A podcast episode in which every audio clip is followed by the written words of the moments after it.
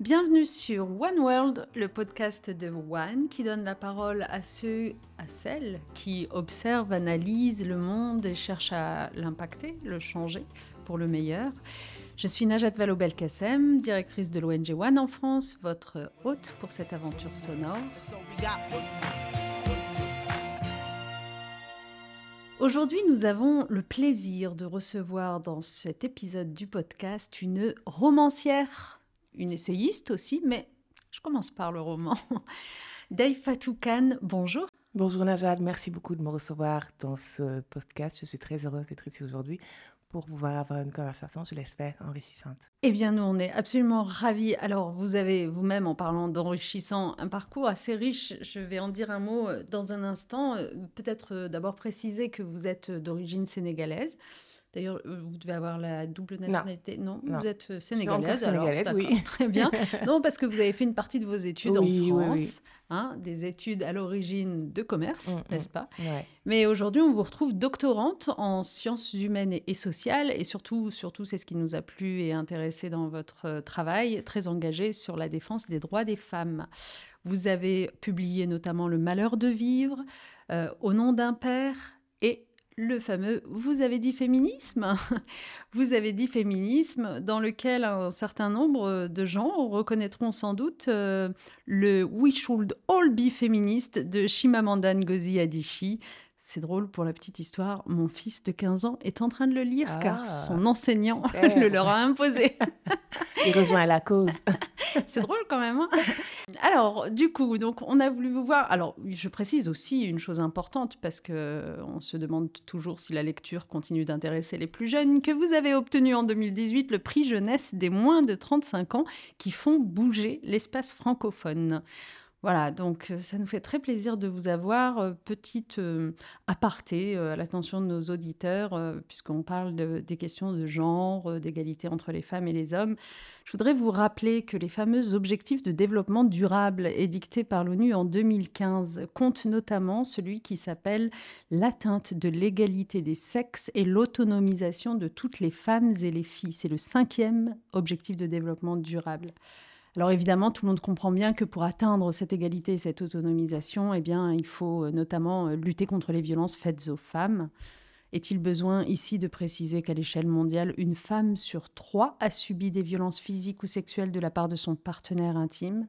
Sur le continent africain, puisqu'on parle de Sénégal, une étude de l'Organisation mondiale de la santé révèle que ce sont 65% des femmes en Afrique centrale, 40% en Afrique de l'Ouest qui subissent des violences plus de 4 femmes sur 5 vivent dans un pays sans aucune protection juridique solide. Il y a eu pas mal euh, d'affaires, hein, n'est-ce pas, qui ont éclaté, euh, y compris médiatiquement, dont on va reparler avec vous.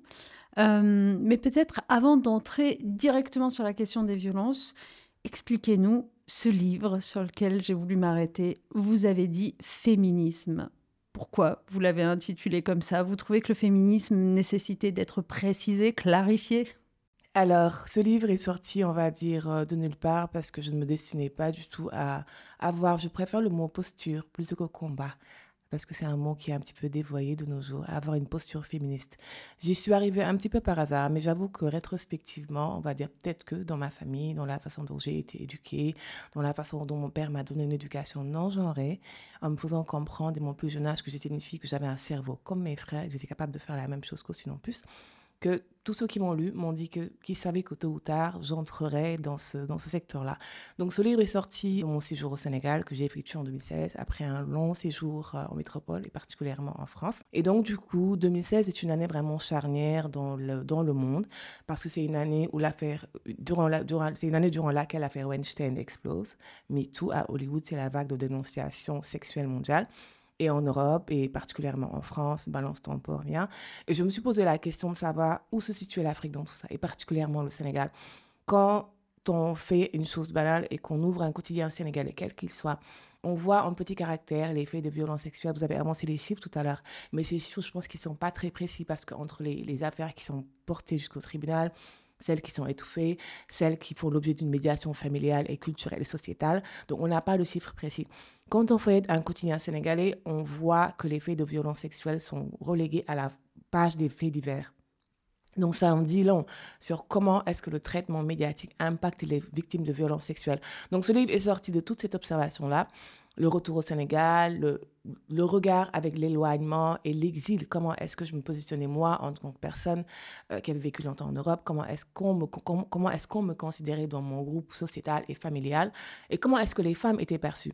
Parce que le Sénégal, tout chauvinisme mis à part, est un pays qui a été longtemps à l'avant-garde des luttes féminines et féministes ouest-africaines avec les matriarcales oui voilà matriarcales avec les royaumes avec les euh, certaines ethnies qui ont encore des groupes décisionnaires majoritairement féminins. Donc comment est-ce que moi je me positionnais par rapport à tout ça? Donc, euh, tout naturellement, euh, je me suis tournée vers l'écriture. 2014, j'ai publié mon premier roman, le, mon seul roman à ce jour. Mais avec la fiction, je me suis rendu compte que je ne voulais pas être enfermée dans ce cadre romancière, bien que c'est un, adjectif que je revendique. Mais je voulais être écrivaine, tout simplement. Pouvoir écrire dans tous les euh, genres littéraires qui m'intéresseraient. Donc vous avez des féministes et sorti d'une longue quête en ayant connu des figures féministes euh, sénégalaises que je ne retrouvais plus, qui étaient aphones, et que curieusement, quand on n'entendait que le 8 mars, on faisait des portraits d'elles, on les a interviewées, mais la plupart du temps, durant le reste de l'année, on ne les entendait plus. Où est-ce qu'elle était? Aux oubliettes. Mm. Donc j'ai voulu un peu re-questionner tout ça en faisant un peu une lecture croisée de tous ces ouvrages que j'avais lus et qui m'avait questionné dans mon identité de femme. Chimamanda, que vous avez cité, quand je l'ai découverte avec la parution française de Vous avez des euh, Nous sommes tous des féministes, pardon, j'ai eu un coup de foudre. Je me suis dit, mais on pouvait être féministe et jeune. Parce que dans euh, l'entendement social africain et particulièrement sénégalais, être féministe, c'est avoir 60-70 ans, être en guerre contre les hommes et ne pas être belle. Parce que la critique que l'on apportait, c'est que les féministes sont frustrées, elles n'ont pas de conjoint, donc, elles sont en guerre contre les hommes. Donc, en l'écoutant, j'ai eu un coup de tour. Je me suis dit, mais en fait, on pouvait être féministe et féminine. Donc, le happy feminism qu'elle revendique et que j'ai adoré quand j'ai lu son livre, je me suis dit, mais en fait, il y a quelque chose à faire. Et en, en, en re-questionnant, en faisant une lecture croisée de Maria Maba. Avec Simone de Beauvoir. Voilà, une si longue lettre, Maria Maba, Awacham. Et Simamanda, je me dis qu'il y avait quelque chose à faire. Comment est-ce que moi, sénégalaise, africaine, Peul, ayant 30 ans, comment est-ce que je pouvais tirer un sucre de tout ça pour un peu re-questionner la question du féminisme et faire un élan générationnel? Parce que c'est féministes de la première heure. Comment est-ce que nous, nous jeunes, jeunes féministes, nous n'avons pas pris le relais pour pouvoir nous inspirer de leur combat? Donc, je suis ravie de voir que six ans bientôt, après l'apparition de ce livre, je continue à en parler. Et que j'ai reçu des messages de plusieurs jeunes femmes qui m'ont dit, mais en fait, quand j'ai lu ton livre, euh, quand j'ai vu l'analyse que tu en as faite, j'ai compris que le féminisme n'était pas une question de, on va dire, de vieille femme, entre guillemets, et qu'on pouvait encore en parler pour pouvoir nous positionner, nous, en tant que jeunes femmes. Donc voilà. Et alors ces euh, figures, ces incarnations, euh, notamment au Sénégal, dont vous disiez qu'on ne les voyait que dans les magazines le 8 mars, le reste du temps, c'était quoi? C'était qu'elles étaient censurées ou qu'elles s'auto-censuraient? Je dirais que, parce qu'en les ayant rencontrées, quelques-unes en tout cas, je me suis rendu compte qu'elles avaient un peu personnalisé le combat, sans pour autant effectuer une critique, parce que de ce qui sortait de leur, discours, c'est que nous nous sommes battus, euh, nous avons fait tout ce qu'il fallait, tout ce qu'il y avait à faire. C'est pourquoi je les critique souvent en leur disant, mais en fait, vous avez fait vos combats. Il est vrai qu'on doit les reposer dans le contexte de l'époque. Elles ont été les premières chercheuses, les premières allées à l'université, les premières théoriciennes du genre. Mais une lutte, je pense qu'elle, tant qu'on est en vie, on lutte. Donc on ne peut pas dire qu'en 1980-90, on a lutté, on a porté le combat pour la parité, contre l'avortement, pour que les femmes, les filles aillent à l'école.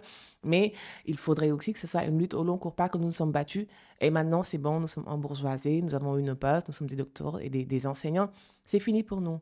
Euh, autant on peut reprocher aux jeunes femmes de ne pas avoir euh, assez, de ne pas avoir approprié assez les luttes féministes, mais autant je critiquerai nos aînés en leur disant qu'elles ne pas avoir intéressé assez au féminisme, au féminisme, pardon. Mais maintenant, nous sommes dans une autre configuration parce qu'il y a le réseau des jeunes féministes du Sénégal, il y a le collectif qui est structuré et qui se revendique politiquement. Mais avant ça, il n'y avait rien eu. Et ça, je pense que c'était à cause de, de ces faits-là. Vous dites aussi, le féminisme ne doit pas être que l'affaire des femmes. Alors, euh, entre le, moi, je, je couperai la part en deux pour, le, pour la question féministe. Hein. Je veux la différence entre le féminisme, qui est l'idéologie, qui est le combat, et le genre, qui est la science. Et puis, la... c'est pourquoi je, me suis dit que ce serait important de faire des études de genre, de pouvoir prendre cette théorie-là et ne pas la ranger uniquement dans les amphithéâtres, dans les discours, mais de tirer, de lier la théorie à la pratique ce que j'apprends, ce que je débrise dans ma recherche, qu'est-ce que je pourrais en faire pour pouvoir intéresser le grand public? Parce qu'en général, les universitaires, les théoriciennes et les théoriciens, ils ont un discours ambigu, euh, scientifique, truffé de, de, de, références qui sont très utiles, mais le grand public, les, les femmes et les hommes sont un peu écartés de tout ça. Comment est-ce qu'on pourrait faire une pratique pratique, en fait? Comment est-ce que tout ça pourrait nous servir dans la vie de tous les jours? C'est pourquoi, à la première partie de ma recherche, j'ai travaillé sur le féminisme sénégalais et l'intersectionnalité, qui est une pratique très en vogue. Mais je me suis dit que quand je fais une recherche toute simple en tapant euh, études de genre en Afrique, il y a beaucoup de questions féministes. Le genre n'est pas seulement une question féministe et féminine. Les hommes aussi, parce que quand on parle de société, il y a les hommes et les femmes, et ceux qui sont non-binaires, qui n'ont pas de genre dans d'autres sociétés. Mais c'est important que les hommes soient aussi des alliés de cette cause. Qu'on ne, ne leur fasse pas de, pédagogie, parce que pour souvent irriter les féministes, ils diront oui, mais moi, je comprends pas trop, le féminisme, c'est quoi Je fais? Google. C'est très simple en fait. Nous écrivons, nous théorisons, nous faisons des recherches, nous nous battons. Il y a tellement de choses à lire sur, le féminisme. Donc ce serait important que les hommes soient des alliés et de bons alliés pour pouvoir comprendre ces luttes les intéressent aussi parce qu'ils ont des sœurs, des conjointes. Donc ce serait intéressant qu'ils soient de bons alliés pour que ces luttes puissent avancer. Est-ce qu'il y a une différence entre le féminisme euh, européen et le féminisme africain? J'allais dire même euh, le féminisme latino-américain. Mhm. Enfin, ouais. Ou est-ce que on parle même d'un même phénomène? Euh, vous avez parlé de Simone de Beauvoir euh, tout à l'heure, que j'ai cité dans mon livre euh, avec le deuxième sexe, qui est un livre où qu'on puisse être dans le monde, le deuxième sexe est un livre culte. Mais j'ai voulu citer Simone de Beauvoir, bien que nous ne soyons pas des contemporaines, ni du même continent et du même pays, mais partir de là pour pouvoir m'écarter un peu du féminisme blanc beauvoirien. Parce que nos aînés, ont eu à cœur de décoloniser. On parle beaucoup maintenant de féminisme décolonial, mais je pense que les, théoriciennes africaines, notamment Awacham, avec la parole aux négresses, dès les années 70 et 80, ont commencé à décoloniser, bien qu'elles aient fait leurs études en France et qu'elles aient été forcément influencées par la culture européenne. Mais il y a une différence à faire entre le féminisme qu'on appelle afro-américain, le féminisme de Angela Davis, de Bell Hooks, le féminisme latino-américain, qui se bat contre, contre le racisme et du fait que les personnes foncées de peau soient écartées, et l'afroféminisme, qui est le féminisme des personnes originaires de l'Afrique en France, qui a un peu commencé, disons, entre les années 2010 et 2011, avec l'émergence du réseau social Twitter, parce qu'il y a beaucoup d'afro-féministes qui, sont, euh, qui, militent sur les réseaux. Mais euh, la différence à faire, ce serait de voir comment est-ce qu'il y a des liens entre l'afroféminisme et les féminismes africains. Parce que je ne voudrais pas que l'on parle du féminisme africain au singulier. Parce qu'il y a l'Afrique francophone, il y a l'Afrique anglophone, il y a l'Afrique lusophone. Bien que la lutte contre le patriarcat est la cause qui nous réunit toutes, mais il faudrait voir les spécificités qui existent dans tous ces pays-là pour voir comment est-ce qu'on lutte. Mais pour revenir à l'afroféminisme, je dirais que c'est un, je parle voilà, de, mon expérience en tout cas, c'est un féminisme qui est à base d'antiracisme. Parce que quand on voit la posture de toutes ces jeunes femmes et de, ces hommes aussi, hein, qui sont en France, sont d'origine africaine, qui sont plus, on va dire, français qu'africains, qui sont entre la, la lisée entre ces deux pays-là. Et en Afrique, on leur dit qu'ils sont français. Ici, on leur dit qu'ils sont d'origine africaine, donc c'est compliqué pour eux. Moi, je dirais, et toutes ces personnes qui sont d'origine africaine, qui habitent en France, moi, je dirais que je suis un peu une outsider. Tout ce qui concerne les luttes euh, afroféministes, euh, antiracistes, je serai solidaire, je soutiendrai, parce que j'habite ici, je ne peux pas dire que je réside ici, que je ne suis étrangère à tout ça, mais il ne faudrait pas qu'on oublie ma, nos spécificités d'africaines et qu'on sorte un peu de, ce, de, cette caricature de femmes africaines à sauver, que, qui n'ont pas de droit, alors que là-bas aussi des combats se passent. Nous avons la loi contre la parité, la loi contre l'avortement clandestin. La, loi pour la parité. Pardon, pour la parité, oui, pour la parité. La loi pour la parité qui a été votée il y a déjà 11 ans. La loi contre l'avortement, pour l'avortement médicalisé. Donc voilà, toutes ces causes-là qui font que les féministes africaines se battent. Ce serait important de décentrer un peu le regard. Parce que la critique que, les, que les, afro, euh, les afroféministes font, c'est qu'ici, elles ne sont pas entendues, elles sont un peu incubées dans une des causes et qu'elles sont affondées. Mais je pense qu'elles sont en train de faire la même chose qu'avec les féministes africaines ce serait important de décentrer le regard, d'être des alliés. Je pense que c'est important de construire, de faire de la co-construction, de faire des alliances pour que les, combats puissent mieux se passer. Mais avec un regard, euh, on va dire, un peu euh, arrogant, d'être dans du nihilisme, de dire qu'on va les sauver. Non, ce serait important, j'insiste sur le mot d'alliance pour que nous puissions ensemble nous battre. Euh, est-ce que vous avez repéré, parce qu'au fond, la question qui se pose souvent pour des féministes, c'est dans la mesure où il s'agit quand même d'un combat, euh, pas forcément combat contre les hommes, mais combat contre des rétrogrades, des, mhm. conservateurs qui ne sont pas forcément euh, favorables à, l'égalité. Euh, donc la question qui se pose souvent pour les féministes, quelles qu'elles soient, c'est avec quels arguments on convainc le plus grand nombre? Je pense que c'est cette question de l'argumentation au fond. Est-ce que vous avez identifié, par exemple, chez les féministes africaines, un type d'argument qu'on n'utilise pas ici et qui nous serait précieux? Chez les Africaines, vous voulez dire euh, mm. Alors, c'est une question, je ne sais pas s'il y a un type d'argument euh, à utiliser, parce que je pense que les contextes ne sont pas les mêmes, les cultures ne sont pas les mêmes, les modes de réception ne sont pas les mêmes. Mais je pense que moi, la pédagogie, euh, il est vrai que j'en faisais beaucoup au début, j'essayais de convaincre le maximum de personnes, mais je pense que ça a eu un effet boomerang, ça s'est retourné contre moi, ah contre nous, parce qu'en essayant de convaincre une personne, quelle qu'elle soit, quelle que soit la lutte, vient rejoindre la lutte et qu'elle n'y voit pas un intérêt, qu'elle qu'elle ne comprend pas. Je pense que c'est, il faudrait arrêter de faire de la pédagogie pour la pédagogie. Comme j'ai dit à l'entame de notre entretien, il y a tellement de choses à voir, à lire, à découvrir sur ce mot isme qui nous intéresse toutes et tous. Ce serait important de laisser les personnes aller faire leur propre pédagogie de faire leur propre enseignement pour après revenir que nous ayons une conversation. Mais en essayant de les convaincre coûte que coûte, par tous les moyens, je pense que ça ne marchera pas. En revanche, identifier quels peuvent être leurs intérêts ouais. et mettre ça en avant. Voilà, parce que je pense qu'une personne, euh, quand elle ne voit pas d'intérêt à une cause, donc ce sera compliqué. Pour les, pour les hommes, euh, quand il y a eu la, le, retrait des enfants talibés, des jeunes garçons au Sénégal, pour revenir au Sénégal, les jeunes garçons qui mendaient dans les rues et que le, le président de la République a voulu voter une loi avec les maîtres coraniques pour les retirer de la rue. Ils ont compris que ces jeunes garçons qu'on retirait de leur famille, qui se retrouvaient livrés à eux-mêmes, étaient euh, en proie à des prédateurs qui pouvaient être violés. Donc, ils ont compris. Mm. Ils ont compris ça. Et ils sont venus vers les féministes. Parce que c'est étrange. Quand, quand on dit que les féministes sont celles qui brisent les sociétés, qui vont nous amener des contre-valeurs, et que là, on a besoin d'elles pour pouvoir porter le combat, je me dis que ça, c'est un jeu d'alliance. Et c'est extraordinaire de voir que qu'on mm. pouvait écrire une lettre ouverte, qu'on pouvait se battre contre ces critiques, contre ces pratiques d'un autre âge qui n'ont rien à voir avec l'islam. Donc je me dis que ça, c'était intéressant. Et quand il y a eu aussi un fait de violence sexuelle euh, en 2021 avec un opposant, Ousmane Sonko, qui a violé une masseuse, des professeurs d'université, des ménagères, des institutrices, tout le monde s'est lié pour dire on va se battre contre ça pour que cette jeune fille ait des droits. Donc ça, je vois qu'on quand on est menacé dans ses libertés et qu'on voit qu'il y a un intérêt pour nous, là, je pense que les jeux d'alliance se font naturellement. Je reviens un instant sur l'épisode que vous évoquez parce que ça dit quand même quelque chose de la société.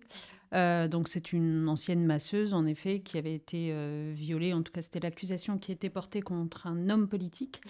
Euh, et qui se retrouve donc dans un procès, dans une, une audience qui a eu lieu récemment, hein, il y a mhm. quelques mois, mhm. se retrouve à décrire en détail le viol qu'elle a subi. Et en fait, ça a suscité d'innombrables moqueries, commentaires sexistes euh, un peu partout sur les réseaux, dans les médias, etc. Et ça en dit long sur la situation quand même des filles et des femmes. Et il suffit pas de dire allez, on libère la parole. Euh, la vérité, c'est qu'il faut regarder comment elle est accueillie cette parole. Je ne sais pas si euh, il y a eu après cet épisode un sursaut, un électrochoc ou pas. Alors, euh, cette affaire euh, ayant euh, opposé Ousmane Sonko à Adissa a retenu en haleine le Sénégal durant deux ans. Parce que l'emprisonnement, tout est parti de mars 2021, quand la jeune fille est allée porter plainte de, de violence sexuelle et qu'il a été emprisonné. Tout le monde est sorti, tous les jeunes garçons qui le soutenaient, et on l'a accusé, cette jeune fille, de déstabiliser le Sénégal. Et c'était vraiment la première fois qu'un homme politique était emprisonné pour des faits de violence sexuelle. C'est inédit. Moi, je pense que quel que soit après, il est toujours en prison d'ailleurs, quel que soit le, dans quelques années, je pense que ça, ça, cette année 2021 a été une année charnière dans, dans la lutte contre les violences sexuelles. C'est un peu le MeToo euh, Voilà, on va dire le MeToo mmh. sénégalais qui a pris du, du temps à, à, être effectif. Mais tout le temps, quand une jeune fille accuse un homme de violence sexuelle, on se dit, il faut des preuves. Il faut une expertise médicale. Cette jeune fille a été auscultée, on va dire, par divers, différents médecins. Des prélèvements ont été faits. On l'a, elle a revu, hmm. je dis qu'on l'a, on lui a fait revivre le traumatisme de ses expériences sexuelles. Hmm. Elle a dû décrire les audiences. Je me rappelle avec les, les, les sœurs du collectif féministe, on veillait jusqu'à 3 heures du matin parce qu'on voulait voir les comptes rendus d'audience, on voulait lire ce qui se passait. Et euh, je vois qu'il y avait une, un peu un sentiment de satisfaction sexuelle que les hommes étaient excités de lire que cette jeune fille décrivait par le tout ce qu'elle a vécu. Euh, que le juge lui posait la question encore et encore et encore. Et quand elle se, trompait, parce qu'après, on ne peut pas vivre 15 audiences d'affilée à une, une personne, c'est pas possible. Je pense qu'il y avait une volonté politique derrière, mais en lui faisant répéter par le menu tout ce qu'elle avait vécu, les, les hommes, ils, assimilaient en fait le viol à un acte sexuel. Si elle, elle a été violée tant de fois, c'est qu'elle l'a vécu, c'est qu'elle l'a voulu.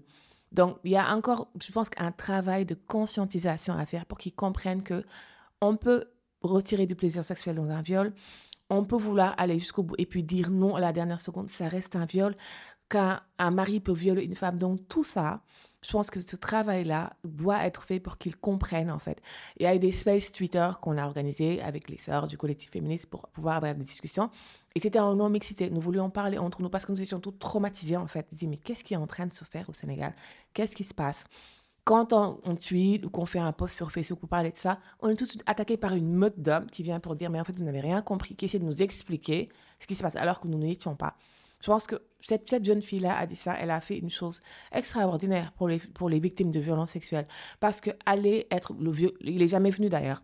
Quand elle voulait une confrontation, il ne venait pas, il se faisait représenter par ses avocats. Et cette jeune fille a osé raconter et fait briser le mythe en fait. Et moi, je pense que c'est extraordinaire qu'il soit toujours en prison. Ses souteneurs parlent de complot, politique. Je lui dis, mais si la justice avait les preuves qu'il n'avait pas violé, il serait sorti. Donc, euh, soit on fait confiance à la justice, on ne fait pas confiance. Donc, je pense que ça, cette affaire euh, Adissa Ousmane Sonko, et puis, il y a eu des prises de parole, ce que je trouve superbe. On a écrit des lettres ouvertes pour dire en fait que le corps des femmes est un, est un espace politique. Comment est-ce que ce, corps de jeunes filles est utilisé par le pouvoir, par l'opposition, par, par les hommes en fait, pour dire que on passe sur le corps des femmes pour pouvoir, les hommes continuent toujours bah, de nous dominer. On a écrit des lettres ouvertes au président de la République, on a dit mais qu'est-ce qui se passe pourquoi est-ce que les jeunes femmes continuent d'utiliser comme du bétail politique par l'animation, par les violences sexuelles, pouvoir arriver à leur fin. Et en fin de compte, ces deux hommes dans, dans, la, dans les discussions, le président de la République et l'opposant. Et cette jeune fille, aujourd'hui, je me dis que même si elle a confronté son agresseur, elle l'a fait mettre en prison, sa vie est terminée. Parce que quand elle, où qu'elle peut sortir dans le Sénégal, on l'identifie, on dirait que c'est elle qui a fait mettre Ousmane Sonko en prison. Alors que non, moi je veux qu'elle reste dans l'histoire parce qu'on a, on a fait son portrait. Il y a un journaliste qui a écrit un livre sur elle et qui l'a enregistré, qui a retranscrit son témoignage, que je trouve extraordinaire. Qu'elle reste dans l'histoire pour celle qui a fait mettre son violeur en prison.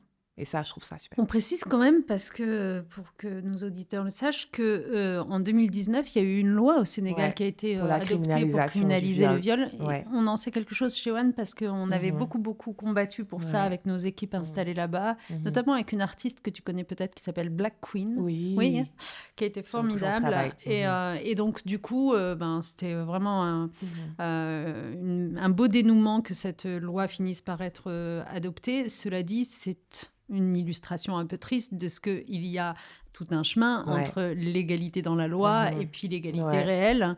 Euh, c'est pas parce qu'on acquiert des droits qui sont appliqués. clair qu'ils sont et c'est vrai que les ouais. réseaux sociaux, euh, un certain type de médias, etc., euh, parfois recréent les problèmes qu'on a essayé de, de, de, de- défaire par la Mhm. loi. Mhm. Euh, Aujourd'hui, au Sénégal, tu as le sentiment que les femmes, entre guillemets, publiques, pas dans le sens où on l'entendait au 19e siècle, mais dans le sens euh, euh, femmes politiques, Mhm. journalistes, etc., sont particulièrement euh, victimes de- de- d'agressions sexistes, euh, de, de violences sur les réseaux sociaux, Ouais. etc., de cyberharcèlement. Elle n'ose pas prendre la parole. Parce qu'il y a quelques mois, il y, a des- il y avait une session à l'Assemblée nationale, je crois que c'est vraiment l'illustration de, de- de la domination masculine sénégalaise. Il y avait une session plénière et une députée qui a eu un échange de verbal tendu avec son collègue. Le collègue n'a- pas hésité à descendre de l'estrade pour Ah, mais la je l'ai. Oh là là, oui, je Et vois très bien de quoi tu parles. C'était il y a Cette 8, scène 8 ou est 9 énorme. mois. Et Oui, oui. ça, je me dis, mais en fait, il la voit même pas comme sa collègue, comme son nègre, il la voit comme une femme à corriger. Mais cette scène Elle, a, est elle était enceinte en plus, elle a porté plainte et le, et le gars est allé en prison. Et ça, je me suis dit, voilà. Donc, de plus en plus de femmes. Alors, est-ce qu'elle lui a pas balancé une chaise si, elle lui a balancé Hein une chaise, ouais. Ça ça m'a fait plaisir quand même. C'est jouissif à voir. Oui, il y a eu quand bien même que la gifle était choquante. Ouais. Mais euh, voilà, c'était choquant. Et le, il est allé en prison, malgré toutes les pressions, pour dire que qu'on fasse une, pas de médiation, en fait. Dans un espace neutre, un espace où on vote les lois pour le peuple, il n'y a pas lieu de faire preuve de violence, en fait, verbale ou même physique. C'est pas possible. Donc là, c'est l'illustration, en fait, de ce qui se passe. On a des droits. Le Sénégal, on va dire que c'est le bon élève pour les droits des femmes vus de l'extérieur. Mais dans la pratique, c'est pourquoi, quand on a écrit une petite illustration, la lettre ouverte pour euh, parler de l'affaire Adissa Ousmane Sonko, certains nous ont dit on signe, mais anonymement. Est-ce qu'on met nos noms ou est-ce qu'on signe, ou vous signez au nom du réseau ou pas? C'était la, la condition pour pouvoir signer. Donc aujourd'hui, on a encore peur de faire, euh, de montrer publiquement qu'on est féministe, qu'on se bat pour les droits des femmes, parce que les gens n'hésiteront pas à aller exhumer des tweets datant d'il y a des années pour dire que, ah voilà, tel jour, elle a dit telle chose. C'était une femme, on sait où elle habite, on viendra l'accueillir sur le travail. Donc on a encore cette peur-là. Et je pense que comme après l'après 2024 sera intéressant, quel que soit le pays, le président qui sera élu, il faudra qu'il y ait des mesures vraiment préventives pour les droits des femmes, parce que sinon, ce sera compliqué. Il y a une, association extraordinaire qui, depuis des années, se bat pour les droits des femmes, l'association des juristes sénégalaises, qui a mis en place des boutiques de droit dans les banlieues, dans les villages, qui fait des consultations gratuites pour que les femmes viennent s'enquérir de leurs droits. Qu'elles sachent que, par exemple, un mariage ne se fait pas uniquement à la mosquée elles peuvent aller à la mairie, qu'elles peuvent avoir un, certificat de mariage, qu'elles peuvent divorcer au tribunal, que le mari peut pas dire j'en ai marre de toi, sors de ma maison, qu'elles ont des droits faire payer une pension alimentaire. Donc tout ça, c'est des choses en fait. Je me dis qu'il faudrait qu'on sorte un peu de, la sphère dakaroise, urbaine, des oui, puis de la théorie ou de la recherche. Qu'on sorte un petit peu. vers le concret. Voilà, de, la pratique pratique en fait. Voilà vos droits, voilà ce qui a été fait. C'est pourquoi quand le, féminisme ne prenait pas durant toutes ces années, la critique que les femmes qui étaient au fin fond du Sénégal disaient qu'on s'exprimait en français, qu'elles étaient reléguées, qu'elles ne comprenaient pas ce qu'on faisait. Alors que si on voit une femme qui est par exemple au sud du Sénégal, où c'est un, une zone relativement de riziculture, quand on voit des femmes qui portent toute une famille, qui les font vivre avec le, résultat de leur labeur, je me dis, mais elles sont des féministes en fait parce qu'elles ont le pouvoir financier, elles ont le pouvoir de décision. Donc ça, peut-être de, de, de avec des mots très simples qu'elles sont concernées par cette lutte aussi. Waouh En tout cas, on sent la conviction chevillée au corps, ça fait vraiment plaisir. c'est un super plaidoyer. Ce qu'on retiendra du, propos, c'est qu'il faut avoir quand même une conception très large et mhm. extensive du mot féminisme. et en réalité, c'est notre intérêt, c'est d'y englober le maximum possible. Mais je suis complètement d'accord avec le rôle que jouent les juristes en mhm. particulier, parce que les droits, les droits, comprendre mhm. qu'on est protégé, il n'y a rien de mieux pour euh, bah, trouver le chemin de l'autonomisation. Tout à fait. Écoutez, vraiment, je suis désolée parce que l'heure euh, tourne et qu'on arrive euh, au terme de cet épisode. Je pense que vous l'auriez écouté davantage, euh, Ndeifa Toukan, mais euh, franchement, n'hésitez pas à lire son livre. vous avez dit féminisme et, et vous allez voir qu'on en ressort revigoré. Et puis, on espère surtout vous voir plus souvent hein, dans l'espace public, sur les médias, pour nous Merci beaucoup de l'invitation et de l'espace de parole. Merci C'était un grand plaisir. Alors, je redis à tous nos auditeurs que vous pouvez commenter, comme d'habitude, cet épisode sur notamment le compte Instagram de One, One France-du-bas ONG. Et si vous avez des questions pour euh, Dave Fatoukan, eh bien, on, les lui passera. Vous accepterez de répondre après coup. Avec grand plaisir. Merci, infiniment. Prenez soin de vous et à très bientôt pour le prochain épisode. Au revoir.